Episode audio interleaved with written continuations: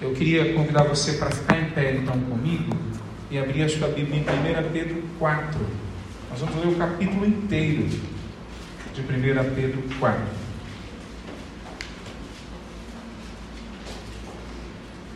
Pedro, ele é um escritor ah, que tem uma, uma, uma, literatura na veia, ele escreve muito bem, ah, ele escreve com clareza, ele escreve com um grego muito bem escrito. A gente até acha, né? Os comentaristas todos, eles acham que ah, outra pessoa ajudou Pedro a escrever. Mas ao mesmo tempo ele tem uma forma de escrever que repete de novo e de novo os assuntos centrais. O sofrimento é um desses temas que ele repete uma vez depois da outra em todo o livro, né? em todos os capítulos. Mas a alegria é outro desses temas que ele repete o tempo todo também. Então a gente vai ler e preste atenção nisso, como que ele mistura a sofrimento, perseguição, dor com alegria, triunfo, grandeza. Vamos ler? Portanto, uma vez que Cristo sofreu fisicamente, fisicamente, armem-se com a mesma atitude que ele teve e estejam prontos para também sofrer. Porque se vocês sofrerem, sofreram fisicamente por Cristo, deixaram o pecado para trás. Não passarão o resto da vida buscando seus próprios desejos, mas fazendo a vontade de Deus. No passado, vocês desperdiçaram muito tempo praticando o que gostam de fazer aqueles que não creem: imoralidade, desejos carnais, farras, bebedeiras e festanças desregradas, além da detestável adoração de ídolos. Agora, essas pessoas ficam surpresas quando vocês deixam de participar de suas práticas desregradas e destrutivas e por isso os difamam. Lembrem-se, porém, de que eles terão de prestar contas àquele que está pronto para julgar a todos, vivos e mortos. Por isso as boas novas foram anunciadas até mesmo aos mortos, pois embora estivessem destinados a morrer, como todo ser humano, agora vivem para sempre com Deus pelo Espírito. O fim de todas as coisas está próximo, portanto sejam sensatos e disciplinados em suas orações. Acima de tudo, amem, amem uns aos outros sinceramente, pois o amor cobre muitos pecados. Abram sua casa de bom grado para os que necessitam de um lugar para se hospedar. Deus concedeu um dom a cada um, e você, vocês devem usá-lo para servir uns aos outros, fazendo bom uso da múltipla e variada graça divina. Você tem o dom de falar? Então faça-o de acordo com as palavras de Deus tem o dom de ajudar, faça-o com a força que Deus lhe dá. Assim, tudo que você realizar trará glória a Deus por meio de Cristo Jesus. A Ele sejam a glória e o poder para todos sempre. Amém. Amém. Amados, não se surpreendam com as provações de fogo ardente pelas quais estão passando, como se algo estranho lhe estivesse acontecendo. Pelo contrário, alegrem-se muito pois essas provações os tornam participantes dos sofrimentos de Cristo, a fim de que tenham a maravilhosa alegria de ver a sua glória quando ela for revelada. Se vocês forem insultados por causa do nome de Cristo, abençoados serão, pois o glorioso Espírito de Deus repousa sobre vocês. Se sofrerem, porém, que não seja por matar, roubar, causar confusão ou intrometer-se em assuntos alheios, mas se sofrerem por serem cristãos, não se envergonhem, louvem a Deus por serem chamados por este nome. Pois chegou a hora do julgamento, que deve começar pela casa de Deus. E se o julgamento começa conosco, que destino terrível aguarda aqueles que nunca obedeceram às boas novas de Deus. E se o justo é salvo por um triz, o que será do pecador perverso? Portanto, se vocês sofrem porque cumprem a vontade de Deus, continuem a fazer o que é certo e confiem sua vida àquele que os criou, pois ele é fiel. Vamos orar? Santo Deus, nós lemos a tua palavra e nós somos absolutamente dependentes do teu Espírito Santo agora para nos conduzir.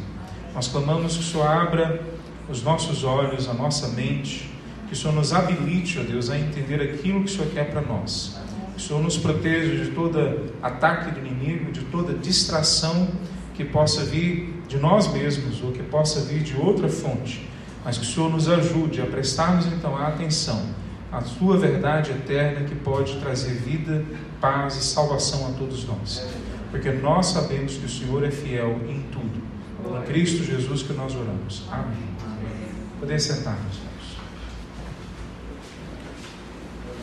Para Simeão, um homem chamado de novo teólogo do século X, a única resposta adequada que a gente pode dar para a vida, para a realidade, é a lágrima, é o choro. Ele tem um texto todo sobre isso. Ele é poeta também, então ele escreve poesias no meio do texto.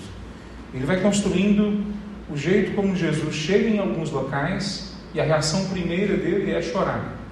Na frente do túmulo de Lázaro, no alto da montanha, vendo Jerusalém lá embaixo, ele descreve os momentos que Cristo, com todo o seu poder, sua soberania, seu conhecimento da história, da, do antes da história e do pós-história, mesmo assim ele olha para a nossa realidade e chora.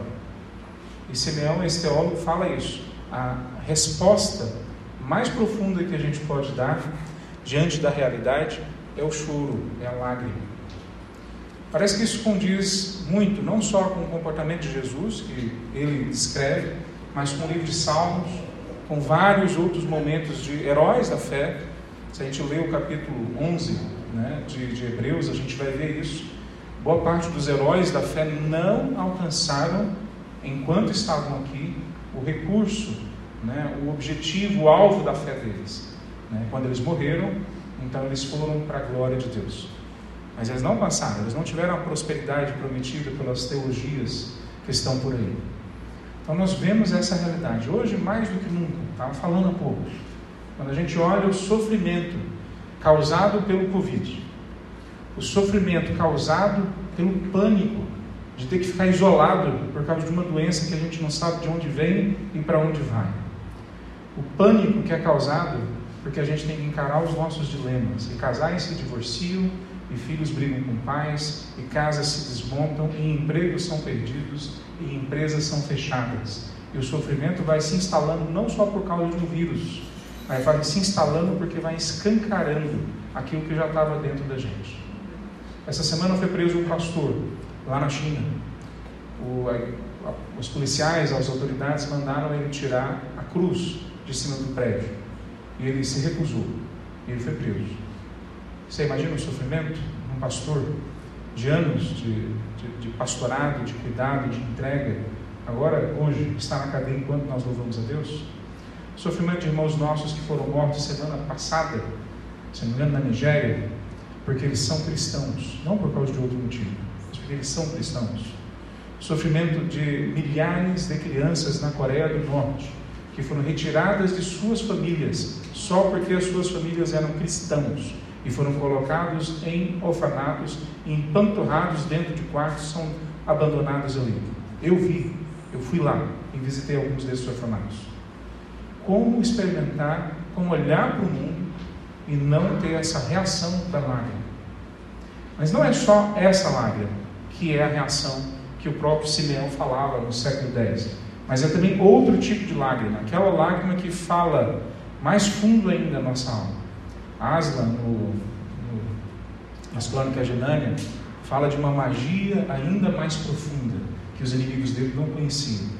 É a lágrima que fala além do sofrimento, que fala quando a gente conquista algo para que nada se compara, né, nenhum sofrimento se compara àquela beleza, àquela magnitude, àquela grandeza que a gente recebe nas mãos. Né, o que falar de uma tribo inteira que cai endemoniada a hora que o missionário chega.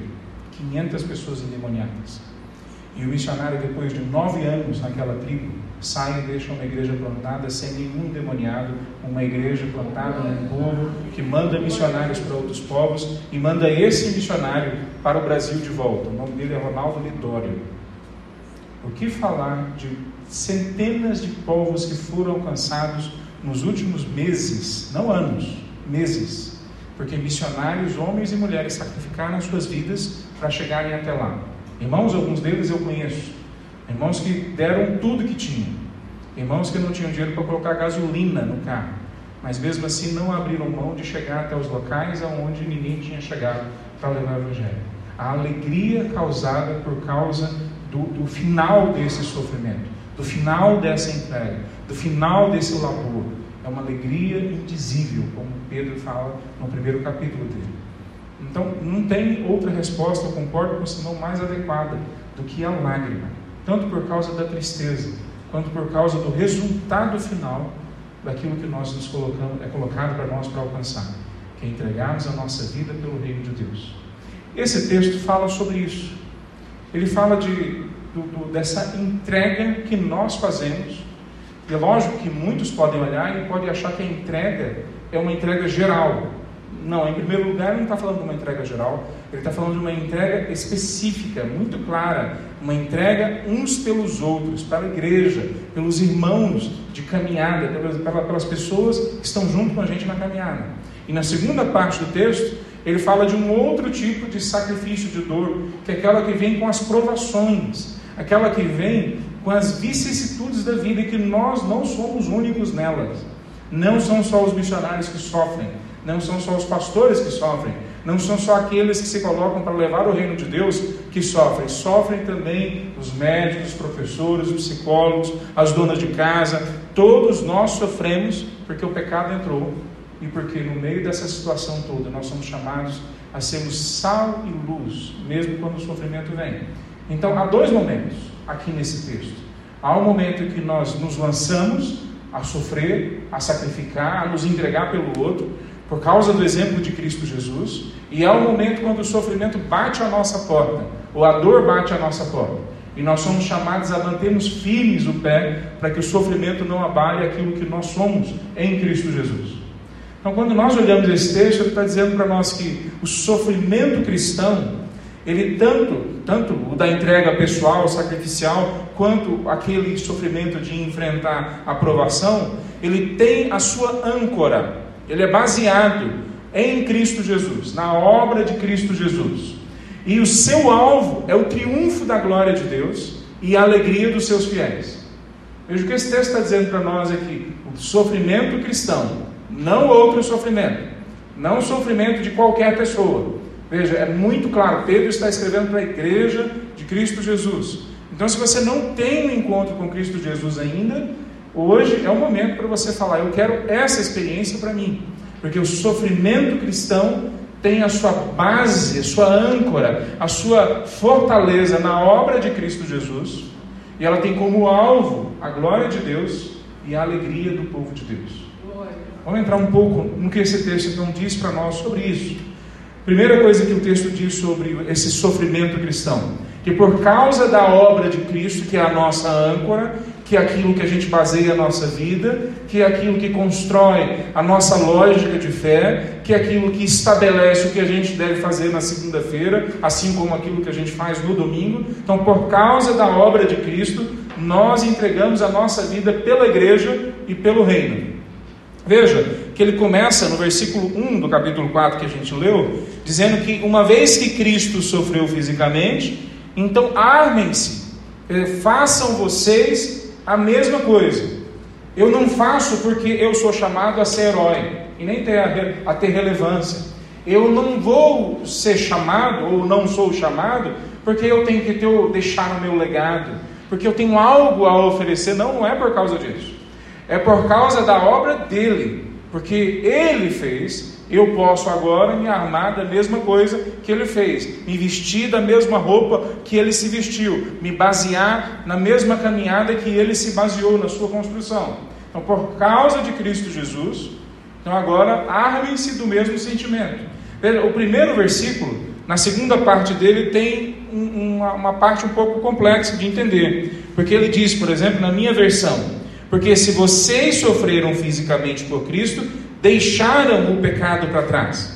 Então parece, em primeiro lugar, que ele está enfatizando que há alguma maneira da gente, em sofrer fisicamente, né, entregar o nosso corpo para sofrimento, a gente ganhar alguma coisa de, de salvação, de satisfação, porque a gente está sofrendo, como se fosse um masoquismo cristão. Não é isso que o texto está dizendo. Na verdade, a minha tradução não foi feliz. A tradução, a, a revista atualizada, ela é muito mais feliz nesse caso, porque ela aponta para Cristo. Ela está fazendo, abrindo um parênteses no meio do versículo. Ele está dizendo: olha, uma vez que Cristo fez assim, amem-se vocês da mesma forma. Aí ele coloca entre parênteses, porque ele que morreu e sofreu fisicamente por nós, acabou com o pecado lá atrás. Foi ele que acabou com o pecado lá atrás. Não é a minha obra, o meu sacrifício, a minha entrega que acaba com o pecado. É a obra dele que acaba com o pecado. Então isso tem que ficar claro para a gente desde o começo, para olhar nesse texto, porque não é o que a gente faz que vai estabelecer para nós, por exemplo, a salvação e a santificação. É o que ele fez. Do começo ao fim é Cristo Jesus. Mas tem também uma segunda leitura, a, a, a, que a gente pode talvez trazer como uma implicação desse texto para nós. Se Cristo morre na cruz e no seu corpo físico, então acaba com a maldição do pecado. Ele acaba com a maldição do pecado que nos levaria a morrer no pecado e a viver no pecado.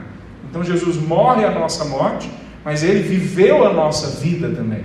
Ou seja, ele viveu a vida que eu digo que eu não sou capaz de viver. Então agora porque ele viveu, eu posso me relacionar com Ele e Ele me capacita a viver essa vida. Ele viveu minha vida e Ele morreu a minha morte. E aí, quando a gente olha essa implicação, parece que Paulo entende bem.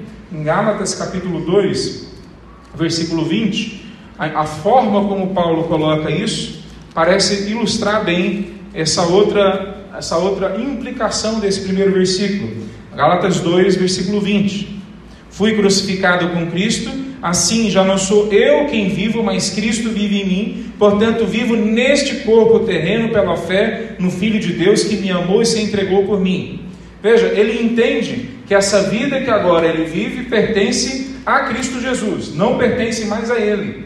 Então parece que essa decisão de entregar a minha vida como um sacrifício vivo, como o próprio Paulo depois fala em Romanos capítulo 12, é uma decisão que traz tanto, ou traz ou demonstra tanto, motivações como consequências tão profundas que faz com que sim, eu caminhe na direção de colocar de lado os hábitos antigos do pecado, os desejos que, que me, me prendiam, os vícios que acomodavam no meu coração, me levavam numa certa direção.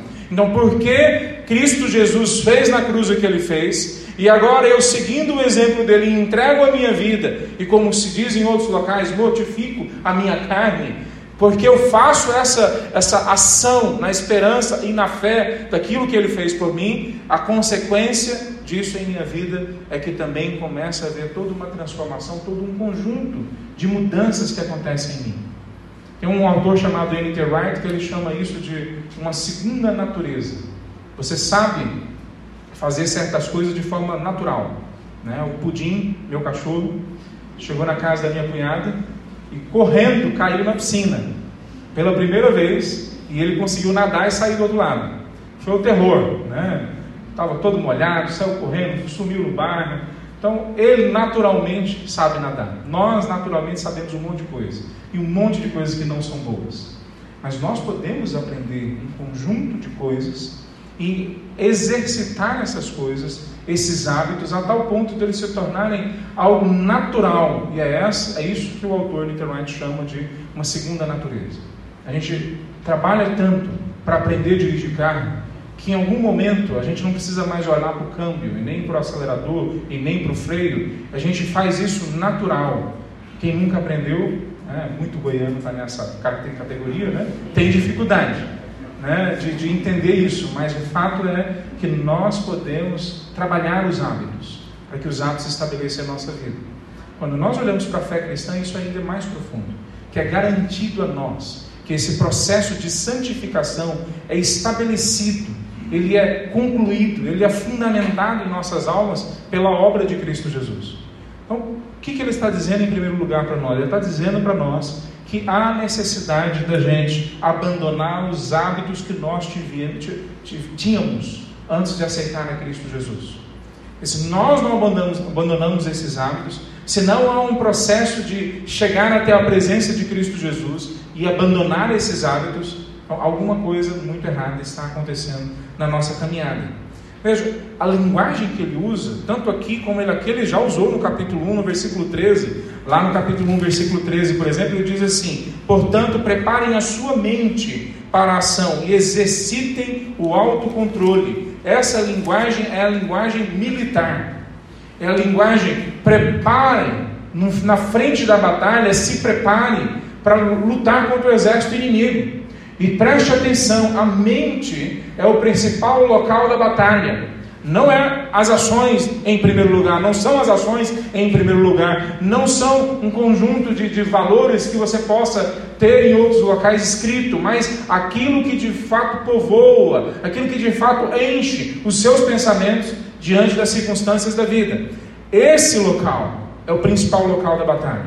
Então, armem-se Preparem de um processo mental, de uma lógica, de uma habilidade de acessar a memória. Por isso, decorar a palavra de Deus é importante. Por isso, ler livros que apresentem a palavra de Deus é importante. Por isso, conselheiros que nos apresentem uma caminhada na jornada espiritual são importantes. Porque a gente precisa construir memórias para a hora que as situações dramáticas da vida venham até nós, a gente tem a que recorrer. Então, armem-se da mesma forma que Cristo Jesus, com a mesma mentalidade. Vocês estão num campo de guerra, vocês não estão numa vida tranquila, não é piquenique, é guerra. É isso que Pedro está falando e eles podem falar isso melhor do que a gente. Veja que esses dois primeiros versículos, eles estão num tempo verbal que eu tenho comentado de vez em quando, que não tem em português, é um tempo verbal chamado auristo, no grego. E que, via de regra, esse tempo verbal aponta para a realidade de um tempo inteiro completo, quer dizer, uma ação completa na história. Ele não está falando de passado, não está falando de passado, ou de presente, ou de futuro. Ele está falando de passado, presente e futuro ao mesmo tempo. Então ele está olhando para nós, eu e você, crentes em Cristo Jesus, e está falando assim, da altura lá da eternidade, da altura de, de cima da meta-história. Ele está olhando e falando: essa é a característica dos cristãos. Eles armam a sua mente com a mesma mentalidade de Cristo Jesus. E por causa disso, eles não voltam mais para os hábitos antigos que eles tinham. Olha o peso que ele coloca. Nós já somos salvos em Cristo Jesus, aqueles que entregaram a vida a Cristo Jesus, e Ele guarda a nossa caminhada até o último dia. Amém. É isso que o texto, quando nesses momentos usa esse tempo, quer enfatizar. Nós já temos a mente de Cristo Jesus. Bom, mas nós também temos que exercitá-lo. E aí no versículo 3 ele muda o tempo verbal. E ele volta para o presente. Ele fala, então, agora façam um conjunto de coisas. Veja, primeiro ele fala para aquilo que eles faziam antes, há muito tempo atrás, e ele usa uma expressão interessante. Ele fala, basta, já deu. Né? O versículo 4 ele fala sobre isso: olha, já deu isso aí, já, já, vocês já fizeram tudo que precisavam fazer lá, desperdiçaram o tempo de vocês. Eles desperdiçaram com o quê? Bom, tem um conjunto de coisas que talvez fique claro, tenham conexões com a gente. Eles desperdiçaram com desejos carnais. Lembra que desejo por si só não é pecado, mas um desejo que vai contra a vontade de Deus, se alimentado, ele gera o pecado. Então, esse, esse conjunto de desejos estão o tempo todo trazendo, tentando levar eles de volta lá para trás, lá para o Egito. Mas tem mais coisas aqui. Eles, eles usam, né? ele usa de, de algumas palavras aqui que tem a ver com as, com as a, a, festas a ídolos que tinham no primeiro século, na região onde eles estavam. A festas ao Deus do vinho. Então eles bebiam, e não é porque a bebida era ruim, porque a bebida em si, na palavra de Deus, tem vários momentos que ela é trazida como uma bênção, mas porque aquela bebida era servida numa festa que era dedicada a ídolos, e mais do que isso, por causa da idolatria, que a gente sempre vê na palavra de Deus, era gerado também ali imoralidade sexual, era gerado também dívidas, era gerado desavenças, era gerado divisões sociais, era gerado escravos escravos sexuais que ficavam presos aos templos. Então nós temos um conjunto de, de destruição que é causado na sociedade e não de forma pequena. Quer ver, aqueles homens, vamos pegar agora os homens livres naquela sociedade, que era a minoria da, da, do, das pessoas. A minoria tinham a, a carta de cidadania. Estima-se que cerca de 10% das pessoas no Império Romano eram cidadãos. E as mulheres, no geral, não eram cidadãos, porque a maior parte das vezes elas não eram consideradas pessoas. Então, esses 10% que eram cidadãos, eles causavam mal na sociedade que traziam não só mal para eles, eles saíam arrebentando com todas as estruturas possíveis da sociedade. É lógico que hoje nós não temos nada disso. Né? As pessoas que usam droga hoje não são os mais ricos da sociedade, né? Não são os que mais têm liberdade para ser e fazer qualquer coisa. Não, meus irmãos. As pessoas que alimentam o mercado mundial de droga são os mais ricos entre nós. As pessoas que alimentam o tráfico humano na sociedade hoje moderna são os mais ricos entre nós. As pessoas que alimentam o trabalho escravo, hoje ainda, são os mais ricos entre nós. Há muitas coisas que não mudaram em dois mil anos. Muitas coisas. Ele está falando, não sejam inocentes. Há ambientes que vão destruir você, sua família e mais pessoas por causa da sua presença naquele ambiente. Ele não está falando contra beber vinho. Ele não está falando contra em uma festa de aniversário de um amigo, mesmo que não seja crente, que não seja da igreja. Não é contra isso que ele está falando. Ele está falando contra um ambiente que causa destruição na vida dele, da pessoa, e na vida das outras pessoas que vão ser influenciadas pela vida dele. Quais são esses ambientes hoje em nossa caminhada? A gente tem que parar e pensar quais são os ambientes que causam em nós hábitos comportamentos, maneiras de ver a vida, que diminuem um outro, que usam o outro, que estabelece divisões. Aí a gente tem usado direto, ou visto as pessoas usando discurso de ódio. A mesma pessoa que acusa o outro de discurso de ódio, na mesma frase, chama o outro de idiota, xinga o outro pelo nome de um palhaço. Quer dizer, nós estamos agora no meio de uma briga entre narrativas polarizantes que estraga não só eles, estraga a nossa realidade. E quando nós entramos nessas brigas, nós estragamos as nossas realidades. Meus irmãos, o que ele está falando é: fujam desses ambientes que estabelecem na sua vida hábitos que vão contra a experiência de andar com Cristo Jesus. Então, no primeiro lugar, como é que a gente entrega a nossa vida para Cristo e para a igreja?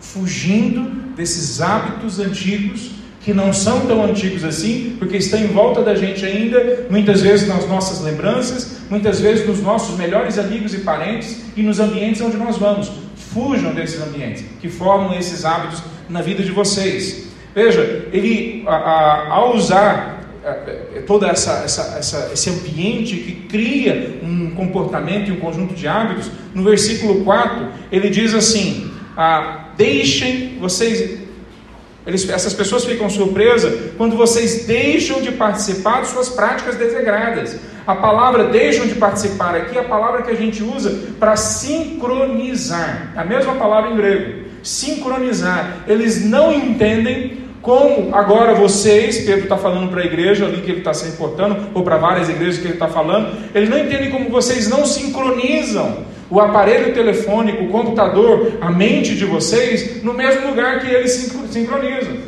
O problema é quando nós começamos a sincronizar no mesmo lugar que eles sincronizam e achamos que esse é o jeito de levar o evangelho aonde as pessoas estão, né? O povo, o artista tem que estar aonde o povo está. Aí nós vamos para a televisão e montamos um culto que nada tem a ver com culto a Deus, é um culto a personalidades. Nós vamos para outra televisão e falamos que não pode ter culto porque aqui é, é, é, não tem religião primeira. Mas aí nós estabelecemos um culto também à pessoa humana, também à capacidade tecnológica, a capacidade daquelas pessoas gerarem aquilo que eles estão gerando ali. De uma forma ou de outra, nós acabamos vendo na sociedade, e muitas vezes na igreja, pessoas e igrejas que sincronizam as suas vidas em outros locais, que não a palavra de Deus, não o povo de Deus. Então, como é que a gente luta, entrega a nossa vida pela igreja e pelo reino de Deus? Primeiro, tirando esses hábitos que estavam em nossa vida antes de Cristo entrar. Ele cita vários desses hábitos aqui. E nós poderíamos acrescentar os hábitos que nós mesmos tínhamos antes de Cristo entrar em nossas vidas. Ou os hábitos que nós ainda carregamos mas não fomos capazes ainda de, de nos afastar deles. Segunda coisa que ele fala sobre essa entrega pela igreja e pelo reino de Deus é que ter o fim, né, o julgamento em mente, pode ser bastante útil para a gente caminhar. Veja, a partir do versículo 7, ele diz: O fim de todas as coisas está próximo, portanto, sejam sensatos e disciplinados em suas orações. Por que, que ele cita novamente o fim? Ele não está falando sobre o fim, ele está falando sobre a dor, o sofrimento, sobre uma entrega pelo outro, mas ele cita o fim. A impressão que dá é que ele está falando: olha, a, a, a, é, o, é tão urgente essa, esse abandono da vida antiga que se vocês não conseguirem trazer outra coisa para trazer o peso da urgência, pensem no fim. Ele está próximo. E não só o fim isolado, mas o fim que traz julgamento. Todos nós vamos prestar conta. Acho que é o versículo 6. Por isso mesmo as boas novas foram pregadas. Não, é na sequência, no 7, né? Não, é no, no, no 7 mesmo, né? Portanto, sejam disciplinados, acima de tudo, um, amem uns aos outros. Não, versículo 5. Lembre-se, porém, de que eles terão de prestar contas aquele que está pronto para julgar a todos, vivos e mortos. Prestem atenção no fim, para terem uma boa caminhada agora, no meio, ou no começo da sua vida cristã. Veja, à medida que ele vai falando do fim, ele vai estabelecendo que esse julgamento né, não é só para o não cristão. Parece que uma coisa que fica na vida do cristão é que nós não vamos ser julgados. Não é isso que a palavra de Deus diz. A palavra diz que nós não vamos ser condenados. Se Cristo Jesus está nas nossas vidas, não há mais condenação para nós. Mas lá em 1 Coríntios capítulo 11 diz que as pessoas que tomavam a ceia do Senhor, desrespeitando o Senhor, a, a, comunidade, desrespeitando o significado da ceia do Senhor, alguns ficavam doentes e alguns já estavam mortos por causa do seu pecado. Estavam falando ali de cristãos. Então nós temos sim julgamento que vem até as nossas vidas. Nós temos que clamar a Deus, obviamente, por misericórdia, mas nós temos que também trazer a seriedade do que Ele está dizendo para nós. Quando no último dia Ele chegar, todos nós vamos estar diante do Cordeiro e nós vamos prestar conta de cada pensamento, de cada palavra falada das nossas bocas. Eu fico pensando que vergonha que vai ser para muitos de nós, de não ter nada para oferecer para Deus. Mas eu também fico pensando na graça grandiosa, imensurável de Deus ao revelar para nós todos os nossos pecados, mesmo aqueles que nós esquecemos, e mesmo assim dizer para nós: vocês estão salvos, lavados e purificados no sangue de Cristo Jesus. Tenham um fim em mente.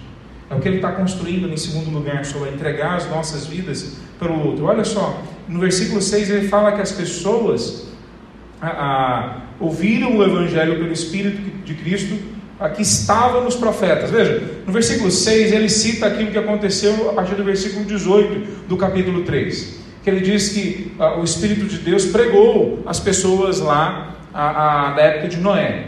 É um texto difícil, talvez tenha outras interpretações, mas eu arrisco dizer que esse texto é interpretado pelo próprio Pedro, porque no capítulo 1 ele fala, no versículo capítulo 1, no versículo 10 em diante, até mesmo os profetas queriam saber mais sobre essa salvação e investigaram a respeito quando profetizaram acerca da graça preparada para vocês. Buscavam descobrir a que tempo e ocasião se referia o Espírito de Cristo que neles estava ao predizer o sofrimento de Cristo e a grande glória posterior. Depois, no capítulo 3, ele fala que aqueles espíritos que estavam em prisão, e aí ele cita do tempo de Noé, ouviram sobre o Evangelho. E agora, no capítulo 4, versículo 6, ele fala de novo que todos, todos ouviram e são indesculpáveis, porque ouviram da graça de Deus. Paulo fala sobre isso no capítulo 1 de Romanos. Nós temos em vários locais o mesmo tipo de coisa, quer dizer, sobre o fato de que todos nós temos acesso de alguma forma, a revelação de Deus. Nós temos acesso. A questão é: a nossa mente está clara o suficiente para entender, entregar, aceitar, receber a presença de Cristo Jesus? Se o Espírito Santo de Deus não agir, nós não podemos nos entregar. É Ele que convence o homem do pecado, da justiça e do juízo. Mas veja, a forma como ele fala no versículo 7, ele diz que essa, esse pensamento sobre o fim, de que ele falou para todos, inclusive para nós, sobre a sua graça, deve encher a nossa mente, trazer clareza, trazer uma distinção clara entre o certo e o errado, para quê? Para tomar as melhores decisões? Sempre, não tem a menor dúvida. Para eu tratar bem as pessoas que estão à minha frente? Óbvio, ele vai falar sobre isso na sequência. Mas no versículo 7, o foco dele é a oração. Tenham a mente clara, sejam autoconscientes daquilo que está acontecendo na vida de vocês, do que o Espírito está fazendo em vocês. O fim de todas as coisas está próximo. Sejam sensatos e disciplinados em suas orações. No capítulo 3, no comecinho, ele diz que quando os maridos não tratam bem as suas esposas, então as suas orações não são ouvidas por Deus. Quer dizer, a briga entre casais, a desavença entre casais, não é simplesmente uma questão uh, de relacional que a gente resolve, é espiritual também. Porque em não resolvê-la, significa que todo um processo de crescimento, de, de vida com Deus, é barrado ali. Você tem que resolver a sua vida com sua esposa, você esposa com seu esposo, na presença de Deus. E ali se estabelece um princípio que nós vemos em vários outros locais. Quando você for entregar a sua oferta, primeiro volte e se reconcilie com aquele que tem algum problema com você. Quer dizer, ele está falando, olha, tenha a mente clara sobre o jeito de orar, porque o que nós oramos, se não condizer com o que nós fazemos, não constrói nada no reino de Deus. Nós precisamos orar aquilo que está na palavra de Deus e deixar essa oração transformar a nossa vida, a nossa mente, para condizer com a palavra de Deus. Mas olha na sequência. Quer dizer, na sequência ele fala que a forma como a gente entrega pela igreja e pelo mundo, além de nos abandonar os velhos hábitos, além de ter o, o fim desde o começo na nossa mente, para alimentar e esclarecer para onde nós estamos indo, ele também fala sobre a gente ser intencionalmente bondoso. Eu oro com clareza, com, com discernimento, mas aí o versículo 8 ele fala: Mas não fico no quarto fechado, eu saio do quarto fechado da oração. E para onde que eu vou? Olha o que ele diz no versículo 8: Ele fala: Acima de tudo, amem uns aos outros, sinceramente, pois o amor cobre muitos pecados. Será que ele está dizendo que pela ação eu posso, quer dizer, pelo meu, meu esforço, pelo meu sacrifício, de novo eu posso apagar os pecados? Não é isso que ele está dizendo, porque a gente vê em outros locais, no próprio 1 Pedro, ele estabelecendo que é a graça, não somos nós. E em outros locais da palavra de Deus fala ainda com mais clareza. Então o que será que ele está querendo dizer? Eu tenho a impressão que o que ele está dizendo é o seguinte: nós vamos errar, nós vamos pisar na bola uns com os outros. E aqui ele está falando da igreja. E ele está falando: olha, vocês vão pisar na bola um com o outro, vocês vão pecar um com o outro, contra o outro. Mas estabeleçam uma rotina, um conjunto de hábitos, um esforço intencional de demonstrar claramente o amor de Deus para esses irmãos que estão do seu lado. Porque aí, se você erra num ponto, você acerta em dez.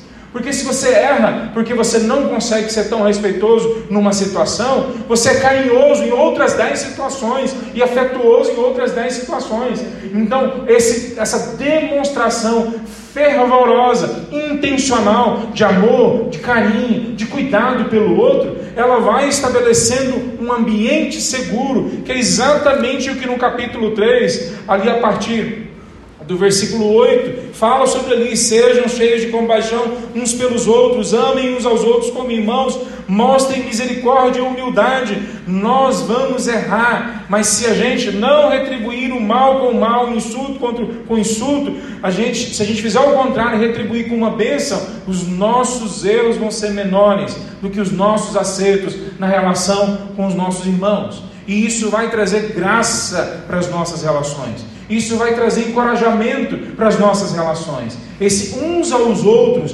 vai criar em nós uma rotina, um jeito de demonstrar pelo outro a graça e o amor de Deus que as pessoas lá de fora vão observar. Então, por que, que isso é tão importante? Primeiro, porque eu cuido do meu irmão, mas também porque ao cuidar do meu irmão, eu mostro para o mundo lá fora para que, que eu venho, para que, que eu estou aqui, quem é que me trouxe até aqui. Veja, quando nós olhamos muitas vezes para esse conceito de amor que o mundo estabelece, muitas vezes até a igreja cai nessa história e acha que o amor que a Bíblia está falando também é esse amor romântico das músicas. O amor que a Bíblia está falando ele é concreto, do cuidado de pessoas. Mas o amor que a Bíblia está falando dentro da igreja é ainda mais específico. Ela fala, em primeiro lugar, do amor uns pelos outros dentro da comunidade de amor chamada igreja. Em João capítulo 13, se não me engano, versículo 35, ele diz o seguinte: Seu amor uns pelos outros, a igreja, Jesus está falando para os discípulos, provará para o mundo que vocês são os meus discípulos. Ele não está falando nesse local, por mais que seja importante em outros contextos, que o nosso amor pelos mendigos da cidade, que o nosso amor pelos, pelas prostitutas da cidade, que o nosso amor pelos corruptos, o nosso amor pelos pecadores. Ele está dizendo o amor pelo seu irmão. Esse amor pelo seu irmão vai levar as pessoas de fora da igreja, o mundo, a olharem para vocês e falarem: vocês são discípulos de Cristo Jesus. Nós precisamos voltar a alimentar isso. Quantas vezes eu tenho ouvido desigrejados que estão fora da igreja, ou desigrejados que estão dentro da igreja, reafirmando que, que a igreja não é importante, que é importante é a minha vida com Deus. Aonde é que você leu isso, cara pálida? Aonde está na palavra de Deus isso? Porque na palavra de Deus sempre é enfatizado que nós somos enxertados na videira, que nós somos colocados para dentro de uma comunidade, de que nessa comunidade, com todos os seus defeitos, a multidão do, da, do, do amor demonstrado por nós apaga aqueles erros naturais que a gente pode cometer, comuns que a gente pode cometer. Veja, ele trabalha bastante isso, ele não para aí. Ele diz no versículo 9 que nós temos que ser hospedeiros, hospitaleiros. É porque eu estou lembrando do vírus. Não é hospedeiro, hospitaleiros. Né? Ah, mas na verdade essa palavra hospitaleiro é uma, uma tradução literal que não traduz o, o conceito de fato.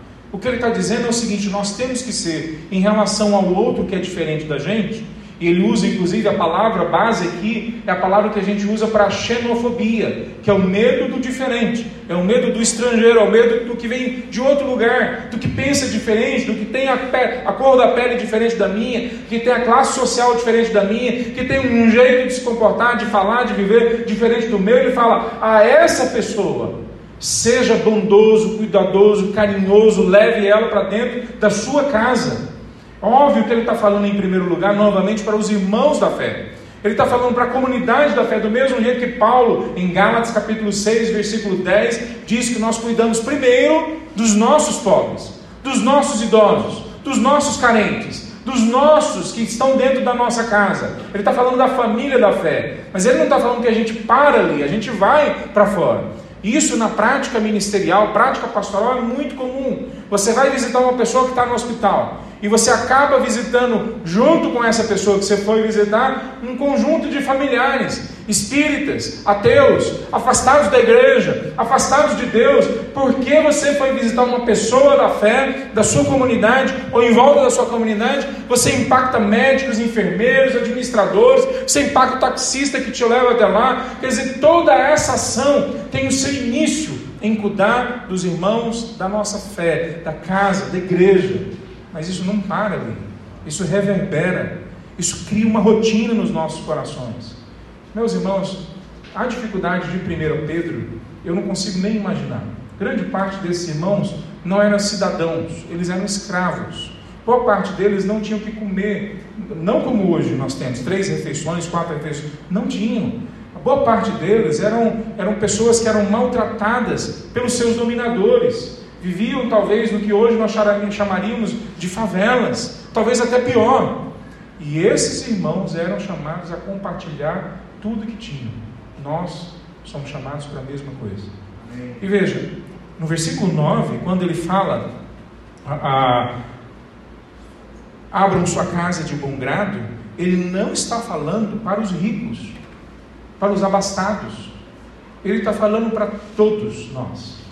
Compartilhe o seu dinheiro, a sua casa, o seu tempo, os seus contatos, as suas habilidades. Compartilhe a sua capacidade afetiva de fazer carinho, de, de, de, afagar o coração de pessoas. Compartilhe a sua capacidade lógica de explicar como melhorar a vida da pessoa em, em questões concretas.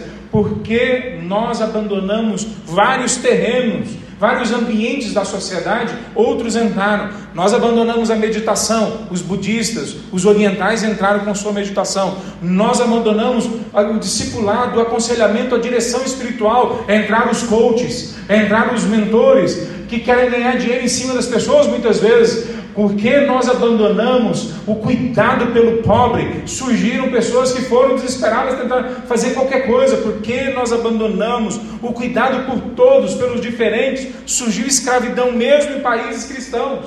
Veja, quando nós abandonamos qualquer área da vida, outra coisa entra no lugar para substituir. E essa coisa vai criar mais, mais trabalho, mais desgraça, mais dureza de transformação depois. Nós precisamos entrar para a sociedade, nos ambientes da sociedade, com tudo aquilo que nós temos. Mas será que o texto está falando sobre isso? Então, olha na sequência como que ele continua construindo. Deus concedeu um dom, e aqui a gente já lê enviesado. A gente já acha que são os mesmos dons lá de Romanos capítulo 12, 1 Coríntios capítulo 12. Não são, não necessariamente. Aqui está falando de graça, a palavra que raiz, Deus deu uma graça. Deus derramou sobre a vida de cada um de nós uma experiência com o Espírito dele, uma experiência com o poder dele, uma experiência de entendimento da palavra dele, uma experiência de uso das oportunidades em situações que estão à frente, que cada um de nós é diferente um do outro nisso, na graça que foi derramada sobre nós. E ele está falando daquilo que nós recebemos a palavra no, na, na revista atualizada fala: sejam bons dispenseiros. Vai na dispensa, aonde você guardou o bom tesouro que você colocou no seu coração quando Cristo entrou em sua vida, quando o Espírito Santo foi construindo no dia a dia um conhecimento da graça e da palavra de Deus. Vai nessa dispensa, tira aquilo que é bom para as pessoas e usa na vida delas. Não retém, não guarda para você, não finge que não aconteceu com você. Se Deus deu, então usa você. E aí ele cita dois tipos de, de, de, de dons, ou de graças, ou de, de, de capacitações que Deus nos dá: a fala e aquilo que tem a ver com as mãos, fazer coisas. Ele fala: aquele que fala, aquele que tem o dom de falar, então faça-o de acordo com as palavras de Deus. O que, ele está querendo dizer com isso? A palavra aqui é lógica. Faça de acordo com a lógica, com o logos. Faça de acordo com tudo que foi entregue na história. Não faça de acordo, não fale de acordo com as suas impressões. As suas impressões podem ser interessantes se elas forem refinadas, sincronizadas, atualizadas ah, pelo Espírito Santo de Deus. Se houve um download espiritual né, na sua vida, Tá ótimo, usa o que o Espírito Santo de Deus te deu. Mas esse download espiritual, esse, esse carregamento novo que Deus traz à vida de cada um de nós e pode trazer hoje, não pode destoar da lógica de Deus entregue na palavra dele. Nós temos que voltar, mesmo nas nossas profissões, de coach, de administrador, de, de empresário, de, de, de a, a professor, seja qual for o nosso ambiente, qual é a palavra de Cristo? que eu estou autorizado a falar? Ou melhor dizer, qual é a palavra que eu estou autorizado a dizer? A palavra que tem a ver com a palavra de Cristo. Qual é a mensagem que eu estou autorizado a falar? A mensagem que tem a ver com a palavra de Cristo. No seu conteúdo, na sua forma, no seu, no seu ambiente onde se propaga essa, essa mensagem, eu tenho que ter um compromisso, não eu, pastor, eu cristão. Nós precisamos voltar a pegar do bom da, da dispensa das coisas que Deus deu para nós e usar para servir as pessoas que estão na nossa frente. Tudo que você for falar, que seja com base nas palavras de Deus, na palavra de Deus. A gente vai ter um encontro, se Deus abençoar, daqui a algumas semanas, com alguns profetas. Eu estou falando profeta mesmo, tá? Às vezes o pessoal usa no sentido pastores, né? Não, profetas, pessoas que têm o dom de profecia. que a gente conhece alguns e a gente conversando, a gente teve essa, essa ideia de ajudá-los a entender biblicamente o que, que é a profecia e entender como colocar a prática bíblica da profecia. A gente não precisa inventar, a palavra de Deus é cheia dessas coisas, mas eu fico olhando a, a como nós mesmos, igreja, não sabemos o que é profecia. Profecia não é a mesma coisa que impressão pessoal. Profecia não é a mesma coisa que um sonho, que uma visão, por mais espiritual que possa ter sido. Profecia não é a mesma coisa que eu interpretar um ambiente ou algum texto da palavra de Deus, não é a mesma coisa. A profecia, nesse sentido, claro, específico, de trazer a voz de Deus para uma circunstância, é assim disse o Senhor. Não é assim eu disse. Eu acho que o Espírito Santo disse. Eu tive uma impressão. Não é? é o Espírito Santo de Deus fala assim. E a profecia tem que ser com base naquilo que a palavra de Deus fala. Se ela destoa, que seja o mínimo detalhe, então ela não vem de Deus. Antigamente os profetas eram queimados vivos ou apedrejados quando eles faziam uma profecia que não tinha a ver com a palavra de Deus ou que não se cumpria. Se a gente, se a gente colocasse no fogo todo profeta, a gente acabava com todos, ou boa parte deles. Mas eu não sei se os pastores ficariam muito bem também nessa, nessa história. Então é melhor a gente caminhar um pouquinho mais gracioso. Fato é, qual é a sua profissão? Qual é o ambiente onde você trabalha? As palavras que saem da sua boca têm a ver com a palavra de Deus? Ou as palavras que saem da sua boca têm a ver com a sua impressão? Você acha que você tem que dizer aquilo dali e você diz. Que afinal de contas você é desse jeito. É assim que você toma a decisão das palavras que saem da sua boca. Na sequência, além das palavras, ele fala: aquele que tem o dom de ajudar, de fazer coisas, de usar as mãos, de, de criativamente produzir algo em benefício ao outro, faça de acordo com a força que Deus dá. Veja só, ele não está falando faça de acordo com a capacidade que você tem de planejar, de criar, de transformar, de produzir. Isso é muito interessante. Mas Paulo fala: essas coisas para mim são consideradas como lixo, elas não são mais importantes. Ele fala: agora o que eu tenho é o que Cristo fez. Ele fala então aqui, Pedro está falando o mesmo tipo de linguajar. O que é importante é estar claro para mim que quando eu ajudo o outro, eu ajudo com a força que Deus dá para mim fazer. E no final das contas, porque é a força dele, não é a minha força, então eu deixo claro para todo mundo que a glória também é para ele. Não é porque eu sou capaz, é porque ele é capaz. Eu sei que tem coisas que vão ser difíceis para nós identificarmos como fazer isso. Como deixar claro para as pessoas que é Deus que me capacitou. Mesmo porque muitas vezes eu mesmo acho que fui eu que fiz. Eu estou tocando o teclado e aí eu faço uma nota certa, olho para o Dário, o Dário dá um sorriso, tipo, você acertou, e eu falo, consegui, né? acertei, fiz o negócio certo. É muito fácil para um tecladista, para um violonista, para um músico, achar que foi ele que fez. Afinal de contas, ele treinou, ele estudou, ele se capacitou. Então, o que dizer dos advogados e dos médicos? E dos professores, que dizer das pessoas altamente talentosas, dos poetas, do, do pessoal do TI, do pessoal que constrói tecnologias novas, como trazer para essas pessoas, e alguns deles, irmãos nossos, de que essa capacidade e essa força vem de Deus. Pois se nós não fizermos isso, é muito difícil a gente entender como dar glória a Deus, como glorificar o nome de Deus. Nós precisamos voltar a construir algo que na nossa sociedade está perdido. É um coração virtuoso, que trabalha a virtude de ser bom, porque ser bom tem o seu benefício, porque ser bom faz parte de uma construção da humanidade saudável dentro de mim mesmo. Mas mais do que isso, porque no cristianismo ser bom significa imitar a Cristo Jesus, ter o Espírito Santo de Deus trabalhando em nós. Uma dessas virtudes que a gente tem que trabalhar é a virtude da humildade. A humildade nunca foi uma virtude, nunca. Até Cristo falar que Deus se agrada daqueles que têm um coração humilde. Até Cristo trazer isso para a pauta da história. A humildade era coisa de pobres e perdedores. Quando Cristo, o nosso Senhor, se tornou humilde e falou sobre a humildade, ele traz para a pauta das virtudes. E a partir daí a filosofia estuda a virtude como uma, a humildade como uma virtude. Nós precisamos construir essa virtude. O que Deus nos deu, a força dele. Então os resultados pertencem a Ele. A glória toda, olha o versículo como ele termina. Assim, tudo que você realizar, realizar trará glória a Deus por meio de Jesus Cristo. Então veja, como é que a gente entrega sacrificialmente a nossa vida pelo reino de Deus e pela igreja?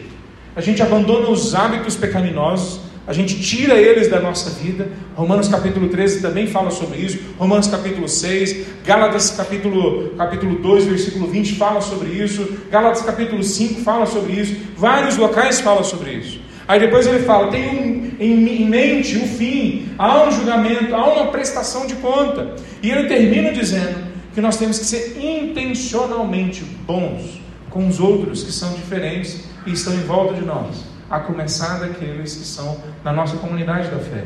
Mas aí ele fala que essa, esse sofrer cristão, sofrimento cristão, que tem a sua, sua âncora em Cristo Jesus e que tem o seu alvo no triunfo da glória de Deus, tem uma segunda coisa que baseia, o que ele constrói acerca desse sofrimento, que é por causa do nome de Cristo e do seu reino, nós temos que nos alegrar em sermos provados. Olha que desafio. A partir do versículo do versículo 12, ele fala: Amados, não se surpreendam com as provações de fogo ardente. Eu vejo a igreja orando para Deus derramar o fogo. Eu não sei se as pessoas entenderam o texto bíblico direito quando elas fazem essa oração. Porque derramar o fogo, na palavra de Deus, via de regra, não é derramar poder, é derramar julgamento, é derramar distinção entre aqueles que são e aqueles que não são, é derramar purificação que tira da nossa carne o pecado, que faz doer a alma, porque arranca de nós o que não devia estar ali dentro. Isso é fogo. E aí ele fala mais do que isso. Ele não fala só que vai vir, talvez, quem sabe. Ele fala, com certeza, vai vir esse fogo no meio de vocês. E no meio de um, não, no meio de todos. No meio da igreja, ele usa a segunda pessoa do plural. No meio de vocês, não se surpreendam quando o fogo vier provar vocês. Quer dizer, ele traz duas palavras que, a princípio, ou dois contextos, que parece que a gente não liga na nossa fé normalmente. Que é o contexto de provação e julgamento. Quer dizer, nós estamos sendo provados para que a nossa fé amadureça, para que a gente cresça na experiência de imitação de Cristo Jesus, para que a gente se torne pessoas de verdade, inteiras, plenas. Por isso nós estamos sendo provados, ou nós estamos sendo julgados por causa dos pecados que cometemos, por causa do mal que fizemos ao outro, por causa da, da, da, da, da desonra que tivemos, trouxemos ao nome de Cristo Jesus. É prova ou é julgamento? Ele mistura esses dois assuntos. Ele fala: há um conjunto de circunstâncias, há um conjunto de vicissitudes, de dores que vão vir sobre vocês. Algumas delas, e é o maior foco dele aqui, tem a ver com perseguição. As pessoas vão para cima de vocês. E que não seja então por causa do erro de vocês. Ele ainda fala isso, olha, que não seja por causa do pecado de vocês porque vocês roubaram, mataram, porque fizeram alguma coisa errada. Que não seja por isso, porque isso não tem nada a ver com o cristianismo, não é sobre isso então que ele está falando. Mas quando vier um sofrimento, que imediatamente você não fez nada para merecer aquele sofrimento, especialmente quando é perseguição, então façam isso com a certeza de estarem honrando o nome de Deus.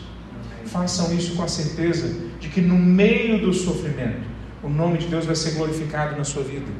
E mesmo, como diz, como ele fala no, no capítulo 3, que ele fala também de circunstâncias semelhantes, que há um grupo de pessoas que vão reconhecer o que a gente faz e vão nos honrar por causa disso. Mas há um outro grupo de pessoas que não vai reconhecer o que a gente faz.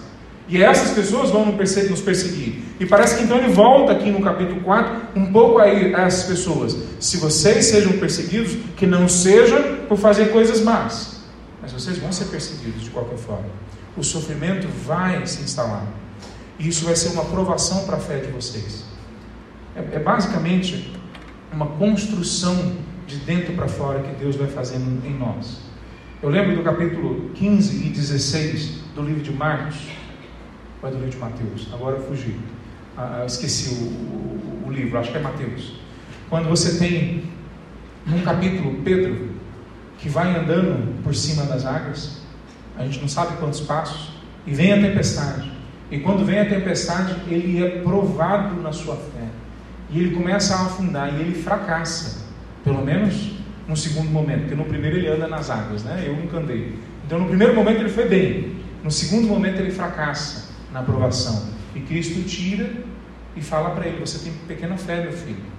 Como querendo dizer, trabalha, há muito mais coisas para trabalhar em você.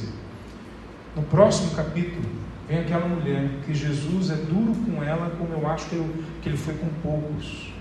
Uma mulher chega até Jesus e fala: Senhor, me cura. E ele fala: Eu vim para as ovelhas de Israel. E ela fala: Mas até os cachorrinhos comem da. Aí, que Jesus havia falado, né? É certo pegar da mesa dos filhos e dar para os cachorros? Quer dizer, Jesus chama ela de cadela. E ela fala: Mas até os cachorrinhos comem a mesa da, da família, né? o chão né? ali da mesa da família. E Jesus cura ela e fala: Sua fé é grande. Ela foi provada de uma forma dura por Cristo Jesus. E a fé dela leva, quer dizer, no próximo momento, a fé dela se avantaja, se cresce dentro do coração dela. Ela se torna uma pessoa mais plena, mais confiante, mais inteira diante de Deus. É isso que a aprovação faz com a gente, com os filhos de Deus. Ela transforma a nossa vida em pessoas mais próximas daquilo que Deus quer fazer em nós, mais próximas da imitação, da semelhança com Cristo Jesus. Mas veja, provação não é, não é fácil. Não é uma provação que vem de forma tranquila. Quando ele fala dessa palavra provação, por exemplo, ele está falando no plural. E talvez ele esteja na sua mente pensando naquela experiência que Paulo teve, ou experiências semelhantes, do capítulo 9 de Atos que Paulo está perseguindo a igreja. E que porque ele está perseguindo a igreja, no caminho para Damasco, uma luz aparece e Jesus fala com ele: Saulo, Saulo, por que me persegue? Peraí, Paulo, ou Saulo, naquele momento, está perseguindo a igreja ou está perseguindo a Cristo Jesus? Quem é que ele está perseguindo? Jesus deixa claro para ele que perseguir a igreja é a mesma coisa que perseguir a Cristo Jesus, a Ele mesmo. Veja, quando ele coloca nesse contexto, ele está falando, vai vir uma perseguição, não só sobre pessoas, mas sobre a igreja. E nesse contexto todo, quando a gente olha, ele, de alguma forma, parece apontar para o fato de que há uma plenitude que espera esses que passam por mais sofrimento.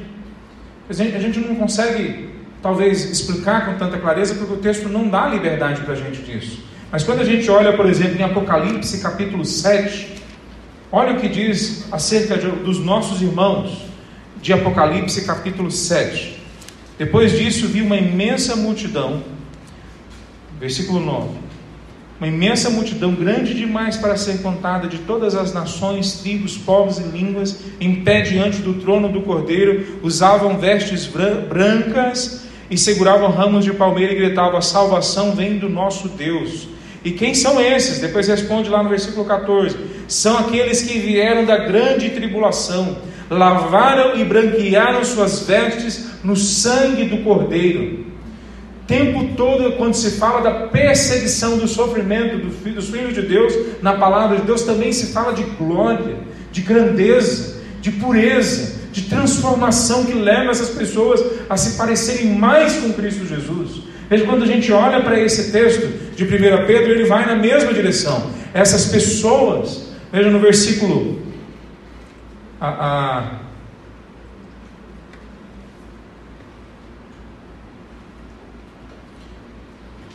versículo 13, no finalzinho.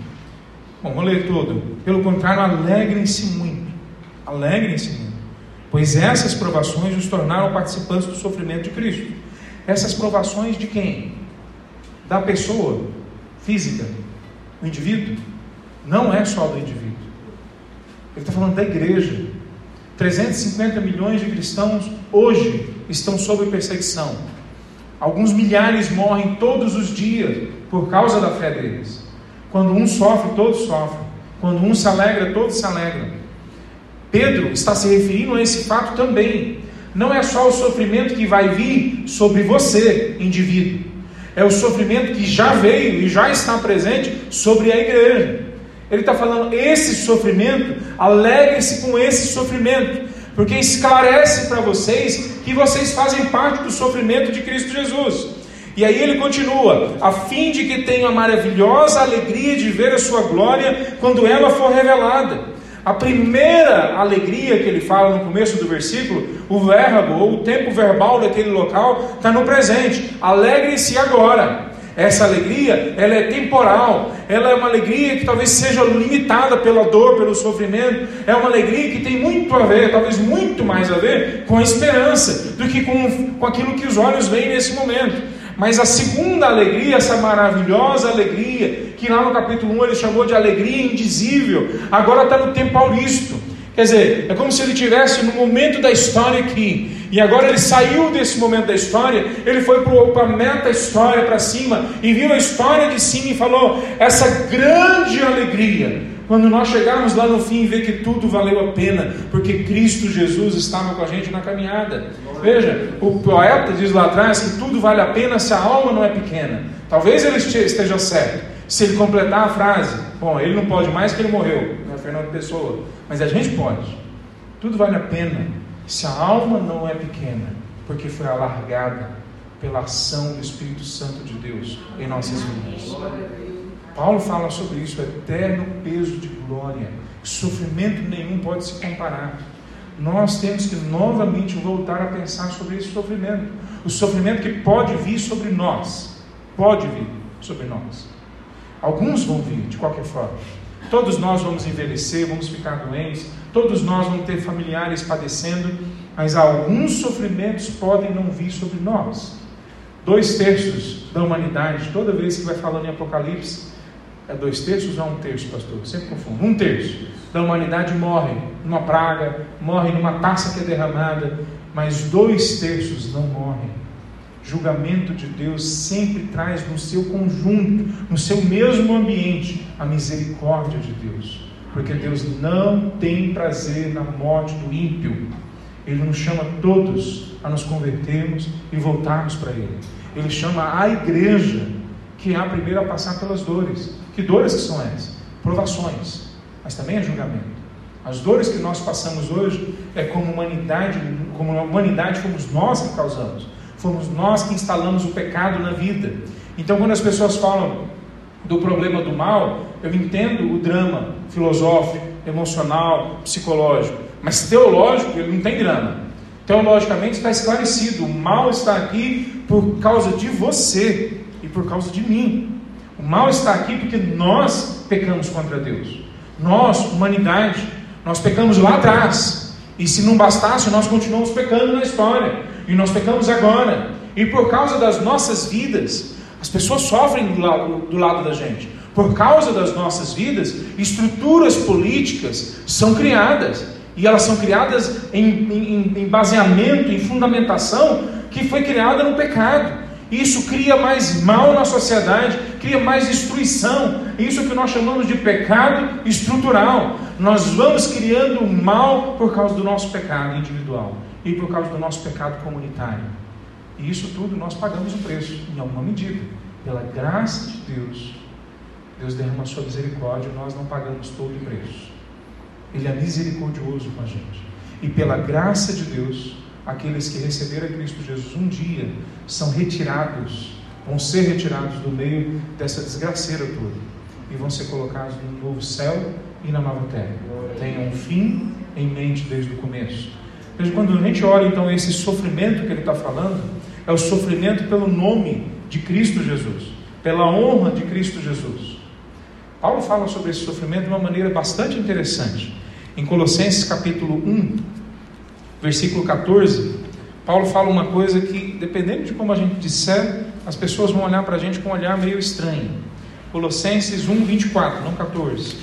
Diz assim: Alegro-me quando sofro por vocês em meu corpo. Paulo falando, pois participo dos sofrimentos de Cristo, que continua em favor de seu corpo, a igreja. Então, os sofrimentos de Paulo completam os sofrimentos de Cristo, que é assim que está na tradução revista atualizada, é isso? É exatamente isso que Paulo está dizendo. E o que ele está querendo dizer com isso, obviamente pelo contexto todo, é que aquilo que Cristo fez na cruz é completo, é inteiro, é de uma vez por todas. Mas hoje o corpo de Cristo, que é a igreja, paga o preço, eles vão para frente como um sacrifício vivo para levar então o evangelho a todos aqueles que ainda não ouviram. Então é nesse sentido que nós completamos o, sacrifício de Cristo Jesus. Nós entregamos a nossa vida para que o Evangelho chegue aonde ele não chegou, chegue nas casas, nos hospitais, chegue no, no, nos leitos de morte, chegue nos funerais, para que o Evangelho, a graça de Deus, chegue no meio de povos, aqui e lá distante. Precisa haver um grupo de pessoas, que somos nós, eu e você, que entreguemos as nossas vidas para que o Evangelho cresça. Veja, ele não está falando que a igreja talvez sofra, ele está falando a igreja já sofre. E ele fala: esse sofrimento, essa perseguição, é eu que estou chegando perto de vocês e trazendo. Meus irmãos, ele fala assim, ele termina o texto dizendo: se para nós, aqueles que são justos ou justificados em Cristo Jesus, usando o linguajar de Paulo, é difícil ser salvo, ele fala, na minha, na minha tradução fala, é salvo por um triz, o que dirá daqueles que não são alcançados pela graça de Deus? Ele está citando um provérbio, Provérbios capítulo, capítulo 13, versículo 31, né? 11, versículo 31. Se mesmo o justo é corrigido em sua caminhada na terra, quanto mais o ímpio e o pecador. Ele está citando esse provérbio lá atrás. Se mesmo nós que seguimos a Cristo Jesus vamos padecer sofrimento, imagine aqueles que não conhecem a Cristo Jesus. Já desses, minha esposa estava conversando com uma pessoa que segue uma religião a, a, a espiritualista, segue uma religião que não tem a Cristo Jesus como Senhor, como único Senhor e Mestre. E quando começou a falar da graça de Deus, essa pessoa começou a mostrar um claro, a, a, uma clara falta de atenção, talvez até um certo sofrimento por ouvir aquela mensagem. Por que, que causa esse sofrimento nessa pessoa? Essa falta de atenção. Paulo fala que é Satanás cegando os olhos das pessoas. E a palavra de Deus diz que Satanás vem para roubar, matar e destruir. Há sofrimentos piores do que o Covid. Há sofrimentos piores do que mesmo o suicídio. Há sofrimentos piores do que o câncer que corrói o nosso corpo. Há sofrimentos que corroem a nossa alma para a eternidade. Ele está falando: olha, esse sofrimento que vem para a igreja é para nos preparar, provar a nossa fé, nos tornar pessoas mais, mais prontas para entregar pelo reino de Deus aquilo que é necessário ser entregue. Porque há pessoas lá fora que ainda não se encontraram com a graça salvadora, remidora, transformadora de Cristo Jesus. Talvez hoje tenha pessoas que estão ouvindo sobre isso agora Pessoas que ainda não têm essa experiência profunda de terem a alma liberta do poder de Satanás. Guias que são apresentados quando as pessoas são crianças, jovens, quando entram em terreiros, em templos, em religiões. Guias que levam pessoas como levou muitas vezes pessoas que eu conheço, queridas minhas, e acompanhar a vida delas por décadas. Guias espirituais que não são nada mais do que demônios e causa na vida das pessoas uma destruição tremenda. Sofrimentos produzidos na alma das pessoas, que são muito maiores do que quaisquer outros sofrimentos que a igreja pode passar. A igreja que Pedro prega, a, a igreja a que Pedro prega, é uma igreja que estava sofrendo. E a eles é falado: esse sofrimento é só o preparo para vocês entenderem como lidar com coisas muito mais profundas. É assim que vocês vão entender, por exemplo, que é como ele termina a fidelidade de Deus. Ele fala no último versículo, portanto, se vocês sofrem porque cumprem a vontade de Deus, a mesma vontade de Deus que ele cita no versículo uh, primeiro e segundo, a mesma palavra que ele cita, Paulo cita em Romanos capítulo 12, quando a gente for transformado em nossa mente, a gente vai entender o teleios de Deus, a vontade de Deus, o fim para o qual Deus nos chamou. Então, se vocês cumprem a vontade de Deus, A mesma que ele também usa no capítulo 8 de Romanos, que fala que o Senhor, todas as coisas cooperam para o bem daqueles que amam a Deus, daqueles que cumprem o seu teleios, a sua vontade, a sua, a sua, o seu compromisso de vida, o seu chamado. Para esses, todas as coisas cooperam. Por quê? Porque continuam a fazer, vocês continuam então a fazer o que é certo e confiem a vida aquele que os criou, pois ele é fiel. Ele é fiel. Guia nenhum espiritual é fiel. Espírito nenhum, demônio nenhum é fiel. Religião nenhuma é fiel. Nem mesmo homens, só porque serem homens, são fiéis, porque homem nenhum é bom. Quem é fiel e unicamente só Ele é fiel? É o Senhor Jesus Cristo de Nazaré. Ele está falando, esse Senhor que é fiel, prometeu abençoar as nossas vidas, proteger as nossas vidas, a todos aqueles que amam e obedecem a Sua palavra. Ele prometeu salvação a todos que se arrependem. Ele prometeu fazer justiça a todos os injustiçados a enxugar as lágrimas daqueles que choram. Ele prometeu àqueles que têm pobreza de espírito, dar uma riqueza maior do que qualquer pessoa pode imaginar. Ele prometeu as bem-aventuranças a todos aqueles que o mundo diz que aqueles não merecem bem-aventuranças, não merecem ser felizes. Esse é fiel, o Senhor Jesus de Nazaré. Ele é o único que é fiel. Veja, o texto traz essa experiência então de dois momentos em que a gente sofre. Primeiro momento, quando nós mesmos nos entregamos pelo, pela igreja e pelo reino de Deus. Quando nós entregamos a nossa vida. Nós nos entregamos quando nós nos santificamos. Nós nos entregamos quando a gente tem claro para onde nós estamos indo, a quem nós prestamos conta. Nós nos entregamos ao reino de Deus quando nós intencionalmente somos bondosos com os outros, abrimos as nossas casas, o nosso recurso para os outros. E o segundo momento é quando a gente sofre porque o sofrimento vem de fora, porque pessoas nos fazem sofrer, porque a sociedade nos faz sofrer, porque o pecado que está na sociedade faz com que a gente tenha doenças, que tenha estruturas pecaminosas que prejudicam a nossa vida.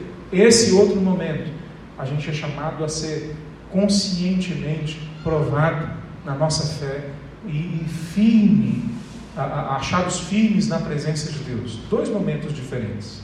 Os dois momentos, nós somos chamados à mesma conclusão, à mesmíssima conclusão.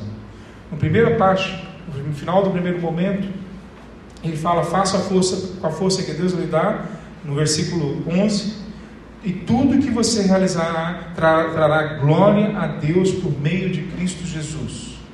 Depois no versículo 14 ele fala: Se vocês forem insultados, agora, o sofrimento que vem de fora, por causa do nome de Cristo, abençoados serão, pois glorioso é o Espírito de Deus que repousa sobre vocês. É uma música que fala: Mais perto quero estar, meu Deus de ti. Né? Essa música, Mais perto quero estar, eu vi um comentário um dia desse que não procede, porque o comentário dizia: Nós não podemos estar mais perto de Deus, porque Ele já está dentro de nós.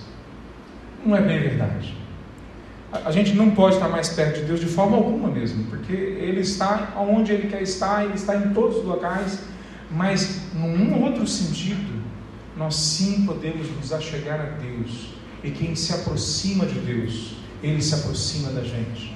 Quando nós olhamos esse texto, fala da fidelidade de Deus, ele está construindo esse mesmo tipo de argumento. Há sim uma alegria abundante, indizível, que ela não é derramada no coração de todos. Ela é derramada de, no coração de todos aqueles que se derramam de forma contrita diante de Deus. Há sim uma alegria, uma, uma, uma, uma certeza que é mais do que saber que Deus está aqui. Eu sei que Deus está aqui, mas tem uma convicção que vai além de saber que Deus está aqui. Eu sei que Deus está aqui, mas eu sei que Ele está aqui dentro de mim. Isso é um nível maior de proximidade, de convicção de proximidade. Eu sei que meu Deus está aqui. Eu sei que meu Deus age dentro de mim, mas eu sei que Ele está aqui, age dentro de mim e Ele age através de mim. Quer dizer, um nível ainda maior de convicção da presença dele aqui. Eu sei que Deus está aqui, eu sei que Deus age em mim, eu sei que Deus age através de mim, eu percebo isso acontecendo e eu percebo Deus agindo também na vida do outro, através da minha vida. Eu consigo quase que ver a ação do Espírito, os anjos passando, porque eu vejo a transformação na vida do outro. Como um dia que há anos atrás, pregando numa favela, uma menina que estava endemoniada na nossa frente, uma menina do meu lado, irmã nossa orando, ela orando, eu lendo a palavra de Deus, e de repente essa menina que estava endemoniada, sem a gente fazer nada, não foi a nossa força, não foi a nossa capacitação, mas de alguma forma, algum poder, o poder do Espírito Santo de Deus, interagiu, agiu, mudou, transformou a vida daquela menina, e ela levantou sem demônio na vida dela, e entregou a vida dela a Cristo Jesus. No mesmo momento, no barraco do lado caía endemoniado, no outro caía outro endemoniado. E não é sempre que Satanás tem liberdade para agir desse jeito, porque Deus não deixa Satanás ficar atrapalhando as nossas reuniões do jeito que ele quer. Mas o fato é que há momentos em que a gente percebe a presença de Deus agindo através da gente e agindo na vida do outro. Meu irmão, isso vicia a gente.